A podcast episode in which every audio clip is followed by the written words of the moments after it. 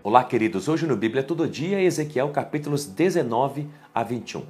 No capítulo número 19, duas alegorias Deus derrama no coração de Ezequiel para ele repartir com o povo é, de forma profética.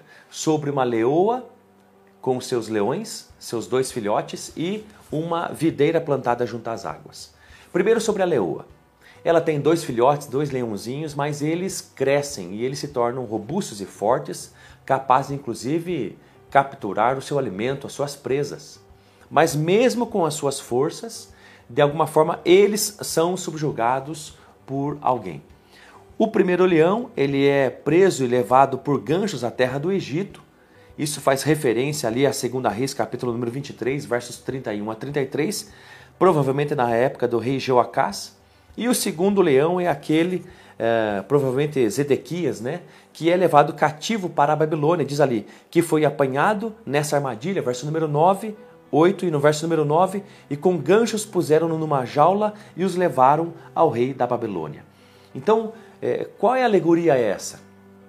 Que eles seriam levados cativos que eles seriam aprisionados, que não haveria paz sobre eles, como os falsos profetas estavam então profetizando, aqueles que permaneceram então em Jerusalém. Realmente eles seriam levados cativos, eles seriam presos, subjugados e não haveria esperança para eles. Olha que coisa mais interessante. E uma outra coisa importante: esse cativeiro não seria breve.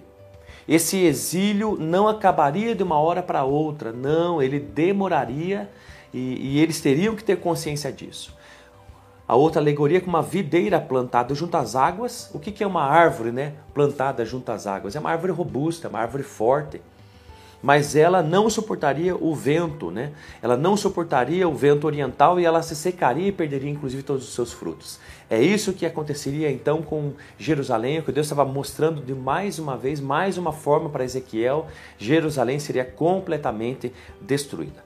E no capítulo número 20 vai continuar então esses argumentos de Deus, essas profecias de Deus é, enchendo o coração de Ezequiel e ele falando isso então ao povo que já está cativo. Lembre-se, no segundo exílio, lá na Babilônia, ele é contemporâneo, ele está lá no meio desse povo e ele está dizendo: Olha, Jerusalém vai ser completamente destruída.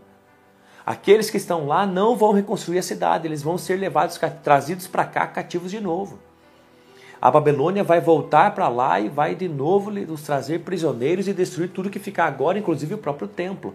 Esse é um discurso todo. E no capítulo número 20, é, de alguma forma, Deus vai mostrar de novo para Ezequiel um resumo dessa história de rebelião do povo de Israel. Uh, e em vários versículos ele repete isso, né? o verso número 8: Mas eles se rebelaram contra mim. Então Deus está o tempo inteiro dizendo sobre Jerusalém, sobre Israel, que eles se rebelaram contra ele, não lançaram fora as abominações que encantavam seus olhos, nem deixaram os ídolos do Egito, diz o verso número 8. Olha que coisa mais interessante, é, ainda Israel de alguma forma é, é pratica hábitos dos egípcios. 300, mais de 300, mais de três séculos antes, eles eram, eles, eles, eles foram livres do Egito e, e, e, ainda estão com esse estilo de vida daquilo que eles aprenderam lá quando permaneceram naquele cativeiro.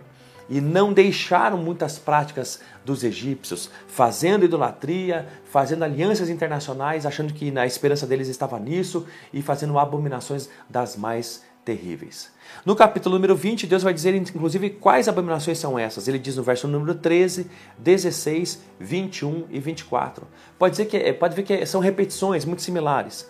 Mas a casa de Israel se rebelou contra mim no deserto, não andando nos meus estatutos e rejeitando as minhas normas, pelas quais o homem viverá ao cumpri-las e profanaram abertamente os meus sábados. Então eu disse que derramaria sobre eles o meu furor no deserto para destruí-los. Então, é, é, dentre outras coisas que Deus já detalhou de abominação que Israel é, cometeu contra Deus, seus pecados, aqui no verso 13, 16, 21 e 24, de novo ele está dizendo.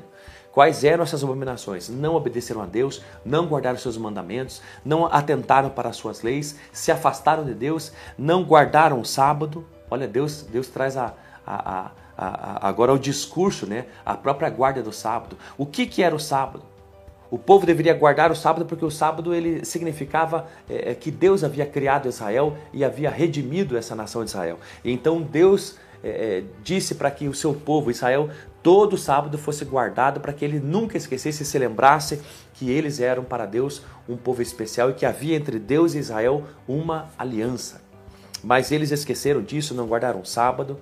E uma outra coisa importante nesse capítulo número 20 é o que diz ali os versos 9, 14 e 22, também repetições do mesmo texto. E por que Deus diz isso três vezes nesse capítulo número 20? Olha o que Deus diz. Mas eu agi por amor do meu nome, né, depois dessas abominações, pecados de Israel, né, como que Deus faz? Mas eu agi por amor do meu nome, para que ele não fosse profanado à vista das nações, no meio das quais eles estavam, e cujos olhos eu me dei a conhecer, tirando-os da terra do Egito. Olha o que, que Deus fala, que essa longanimidade de Deus foi tão grande por todos esses séculos, por, o, o, e Deus não agiu de forma tão severa é, é, para com a nação de Israel, por amor do seu próprio nome, por amor a Ele, porque Ele, ele foi conhecido pelas nações, inclusive pelas nações ao redor de Israel. Foi conhecido pela nação de Israel, mas também pelos seus vizinhos pelo mundo inteiro, da forma como Deus se mostrava, se manifestava e se revelava a Israel. O próprio versos diz que a cujos olhos eu me dei a conhecer. Olha que interessante, Deus se fez conhecer a Israel, Deus se fez a conhecer a esse povo que ele escolheu como? Abrindo o Mar Vermelho, mandando codornizes durante o deserto, a peregrinação, é, não permitindo que de alguma forma é, é, a roupa deles fossem é, gastas e as sandálias, nem as sandálias eles se perderam. Então Deus manifestou dando livramento, comida, provisão, libertação, socorro protegendo eles com uma nuvem durante o dia e uma coluna de fogo durante a noite, no frio. Então, de, diversas formas, Deus é, ele se faz conhecer a nação de Israel falando com o próprio povo, eh, dando as, os dez mandamentos a Moisés. Então, o, da forma como Deus se revelou e se manifestou a Israel, não foi com nenhum outro povo.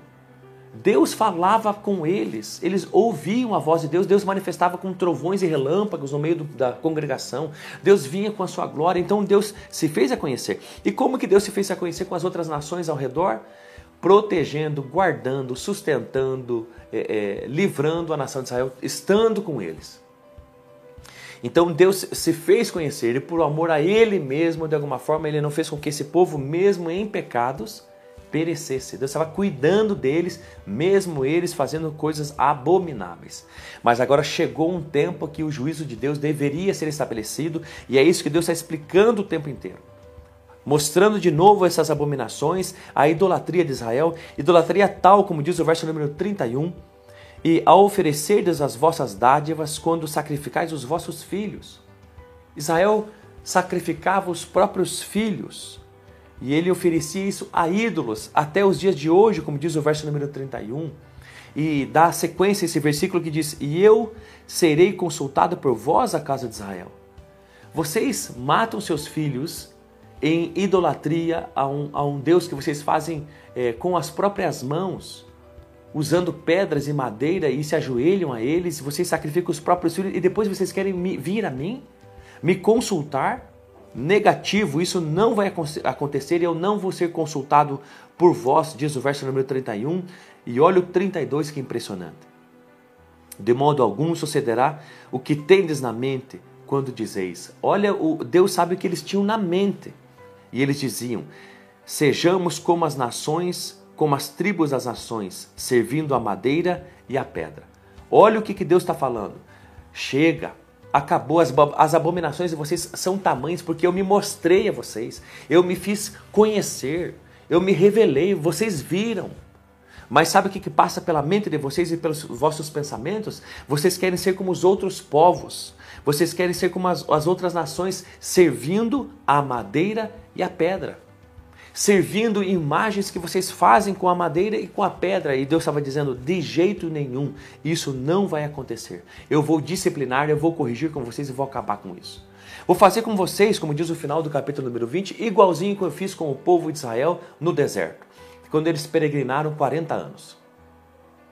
Era um povo que é, incrédulo, que de alguma forma ele, ele me desobedeceu e não entrou na terra que eu havia prometido. O que, que eu fiz? Eu purifiquei a nação de Israel, é, é, deixando que morresse no deserto aquela geração é, é, incrédula. e uma nova geração agora purificada por essa peregrinação do deserto, então é que entraria na terra prometida. E vou fazer com vocês a mesma coisa. Vou usar a Babilônia para purificar Israel. Vou usar a disciplina para purificá-los, como diz ali o verso número 36 e o verso número 37. Também vos disciplinarei e vos farei entrar no vínculo da aliança e separarei dentre vós os rebeldes e os que transgridem contra mim. Deus estava dizendo que usaria a Babilônia e esse exílio babilônico destruiria sim toda Jerusalém. E Deus quer cumprir seus motivos aqui além de disciplina do povo, é, acabar com toda a idolatria é, é, nas diversas regiões e montanhas e vales e, e, e, debaixo de árvores frondosas, tudo seria destruído pelos inimigos. Deus é, destruiria esses altares que os próprios israelitas construíram, mas Deus também purificaria o seu povo. Como? Separando os rebeldes, os idólatras. E como que ele faria isso? Por um processo de destruição. Sabe que às vezes a dificuldade que vem sobre as nossas vidas é um processo de purificação de Deus para conosco. E é isso que vai dizendo o capítulo número 21, que Deus usaria a sua espada. Ele viraria o seu rosto para Jerusalém e, e, e para com a terra de Israel, e ele julgaria tanto o justo quanto o ímpio. E ele viria com sua espada e sim, ele viria com isso para o quê? Para purificar. O tempo todo Deus está dizendo sobre as abominações, então os pecados de Israel, e está dizendo que vai vir sobre eles juízo, vai vir sobre eles espada. Por quê? Porque é uma das formas de Deus nos purificar. A destruição, ela pode fazer parte do processo de Deus de santificação ou de purificação do seu povo. É isso que ele está dizendo. E por fim eu termino o capítulo número 21 dizendo dois versículos muito chamativos e interessantes. É o verso número 26 do capítulo número 21 que diz: Assim diz o Senhor Deus: remove o diadema e tira a coroa, ou seja, tira a autoridade. Esta, esta não será a mesma. Exalta o humilde e humilha o soberbo. Então, a primeira coisa que me chama a atenção nesse versículo é que Deus exalta os humildes e é, ele humilha o orgulhoso, o soberbo. Como é eu e você? Nós somos arrogantes, soberbos, nos achamos melhores que os outros? Ou nós somos pessoas quebrantadas e humilhadas, simples, humildes? Esse texto diz que Deus exalta o humilde e humilha o soberbo. Uma outra coisa interessante, ele remove a diadema, a coroa, a autoridade de uma pessoa e coloca sobre outra. Ele muda os reinos e os reis. É isso que diz o verso número 26. E no verso número 27, Deus está dizendo que vai mudar esse rei e vai colocar outro melhor. Ele vai mudar o reino e vai colocar outro sobre a autoridade desse reino, sobre esse rei. Quem é esse? O Cristo, o Messias. Porque diz o verso 27. A ruína, a ruína. Farei dela uma ruína e ela deixará de existir, até que venha aquele a quem pertence por direito. Então eu a darei a ele. Então, é realmente Jerusalém seria destruída e viraria uma ruína, até que então chegasse o rei verdadeiro ao quem tudo isso pertence. Olha que coisa mais extraordinária, porque tudo é dele. Quem faz referência aqui é o Messias. Isso diz ali em Gênesis também 49, verso número 10. O cetro não se afastará de Judá, nem o bastão de autoridade de entre os seus pés, até que venha aquele a quem pertence, e os povos obedecerão a ele. Isso diz também em João capítulo número 1, é, verso 49 e Apocalipse 17, verso número 14. É esse rei que Deus está prometendo. Viraria uma ruína Israel e Jerusalém. É uma disciplina esse processo de Deus de destruição, sim, para purificar esse povo. Mas Deus está falando aqui sobre uma promessa que viria um, o rei verdadeiro, esse a qual seria realmente exaltado e ele restabeleceria o seu reino sobre a terra. Jesus Cristo, o Messias. Ele já veio, morreu por nós a cruz. E nós estamos, e hoje está à destra de Deus e nós estamos esperando a sua segunda vinda para então o seu reino efetivo, pleno e completo sobre a terra. Você está também esperando a segunda vinda de Jesus? Pense nisso.